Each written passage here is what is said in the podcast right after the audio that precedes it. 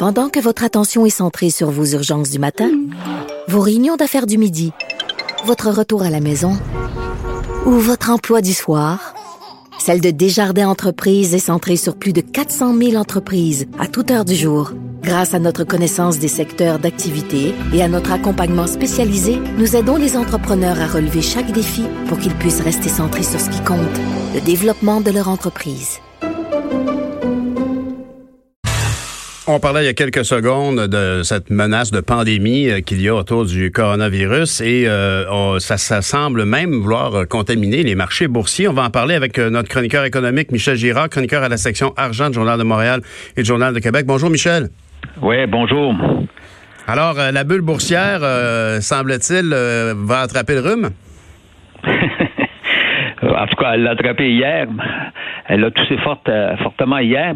Euh, mais il faut remettre ça évidemment dans sa juste perspective.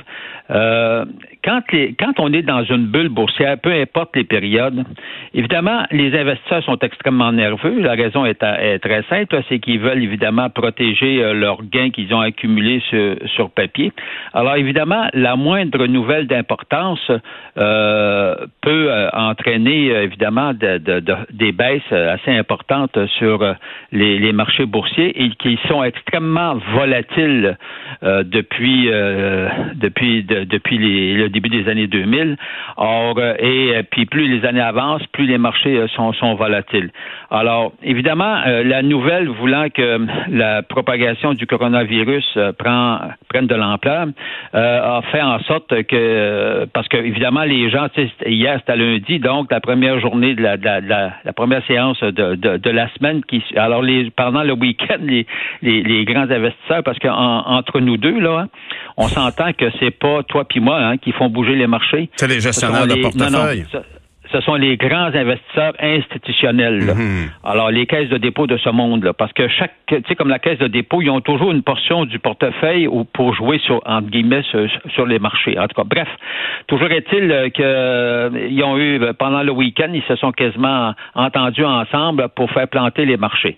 Bon, alors, et euh, puis euh, on a vu donc hier euh, le Dow Jones, qui, est l'indice que l'on suit à travers le monde, là, alors, qui il a perdu 1000 points. Évidemment, on n'est pas comme en 1987 là, pour ceux des plus, plus âgés. On se rappellera que lors du crash de 2007, on a, le Dow Jones avait perdu 527 points qui représentait une baisse de 20% Hier, mhm. on a perdu le double, mais ça représentait une baisse de 3,5% Parce que le volume actuellement en bourse est, gigantesque. Tu, tu, faisais le commentaire la semaine passée à quel point la bourse est en feu en général. Ça, ça, ça, c'est ça. Alors, tu vois, ce que je dis aujourd'hui, euh, c'est que ce qui s'est produit hier, bon, moi, je trouve ça, entre guillemets, bienvenu, là. Évidemment, il y a bien des gens qui vont me lancer des roches à cause de ça, là.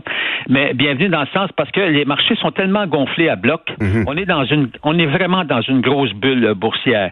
Ça fait, on, est dans la onzième année de, de, d'un marché, euh, ce qu'on appelle un bull market, un marché haussier. Mhm. Alors, ça ne s'est jamais produit euh, antérieurement. Donc, c'est la première fois de l'histoire. Alors, évidemment, plus la bulle se gonfle, plus on est nerveux. Alors, et la moindre nouvelle, comme je le disais, là, c'est l'histoire de, euh, de, du coronavirus, fait en sorte qu'on a des excuses pour pouvoir corriger le marché. Et regarde, c'est pas compliqué. Alors, sais, si les marchés, comme je le dis dans mon texte aujourd'hui, si les marchés sont, ont été assez fous en 2019 pour que le, le, S&P 500, qui est le plus important indice boursier au monde, le S&P 500 de la bourse de New York et le mhm. Nasdaq, là, mhm. euh, toujours de la bourse de New York, grimpe de 31 à 35% Alors, les marchés sont assez fous pour, évidemment, qu'on se corrige de, la même ampleur euh, en, l'espace de, d'un, semestre ou d'un trimestre. Alors, c'est, fou comme ça. Mais, Alors, Michel, on, dirait quasiment, est-ce que c'est comme un cercle vicieux? est-ce que la croissance en bourse est liée justement à ces craintes de crash, comme si les, les investisseurs voulaient se rattraper au plus vite, puis c'est ça qui crée un effet d'entraînement?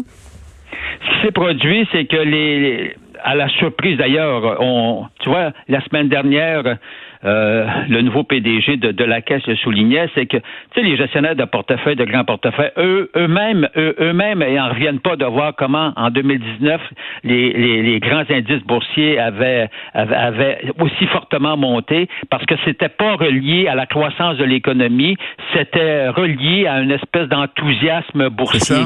Mhm. Alors, et c'est toujours le même phénomène qui se produit dans les bulles boursières, c'est un enthousiasme débridé, puis à un moment donné, on se fait rattraper par la réalité. Et là, ce qu'on craint au moment où on se parle, c'est que bien sûr, l'impact du coronavirus en Chine, notamment, parce que la Chine, tu vois, il y a 20 ans, la Chine représentait euh, quoi, 5, 6, 7% du PIB mondial, alors qu'aujourd'hui, la Chine, c'est 20 du, du, du, PIB mondial. Alors, mhm. la Chine est plus importante dans le PIB euh, que, que les États-Unis au, au, moment où on se parle. Alors, c'est évident que s'il y a un ralentissement économique, puis on s'entend, quand on parle de ralentissement économique en Chine, là, regarde, c'est qu'au lieu de 6% ils vont croître de 5 Fait que la, la, la Chine est rendue partout dans notre économie, tant au niveau euh, manufacturier qu'au niveau politique.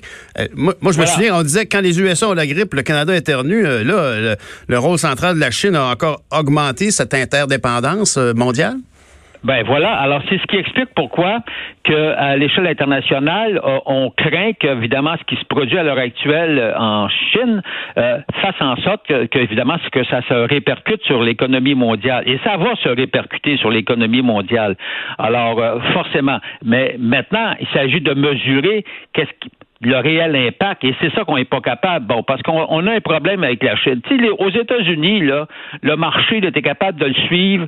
L'évolution de la croissance économique, tu es capable de la, suivre à la minute près. Tu mhm. comprends-tu? Mhm. En Chine, là, ils nous sortent des données, puis on ne sait jamais si c'est des, ce sont des vraies données ou des données qu'ils, des données qu'ils inventent. Alors, et on a de la difficulté. Mais cela étant dit, c'est certain qu'il va avoir un impact euh, au niveau de la Chine sur sa croissance. Comme je te dis, au lieu de grimper de 6, ça va peut-être grimper de 5 ou de 4 mhm. mais l'écart fait en sorte que ça se répercute largement parce que les produits qui viennent, tu sais, ben tout peut fabriquer en Chine, mais que la Chine exporte, puis que nous, euh, évidemment, on importe. Alors, fait en sorte que ça, peut avoir une incidence. Euh, bien sûr. bien sûr. Ça, ça, crée un problème d'approvisionnement au niveau des produits qu'on consomme, qui sont de plus en plus fabriqués là-bas, mais, mais ça, ça, contribue aussi à un problème lié au fait que le marché chinois est aussi un marché de consommation important, je pense.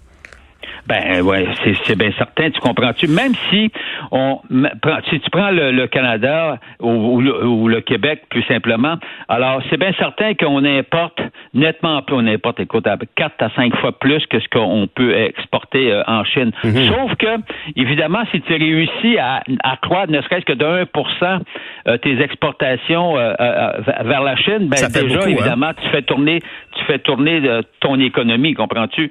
Donc, c'est pour ça que c'est, il faut évidemment suivre exactement qu'est-ce qui va se produire comme impact sur l'économie de la Chine avec euh, cette histoire de coronavirus. évidemment, on souhaite, on croise les doigts pour qu'on trouve un médicament au plus sacrant, mm-hmm. euh, parce que ben, tout le monde va en bénéficier. On a un laboratoire à Montréal, en tout cas, qui semble être sur une piste intéressante. Merci beaucoup, Michel Girard, chroniqueur à la section argent du Journal de Montréal et du Journal de Québec.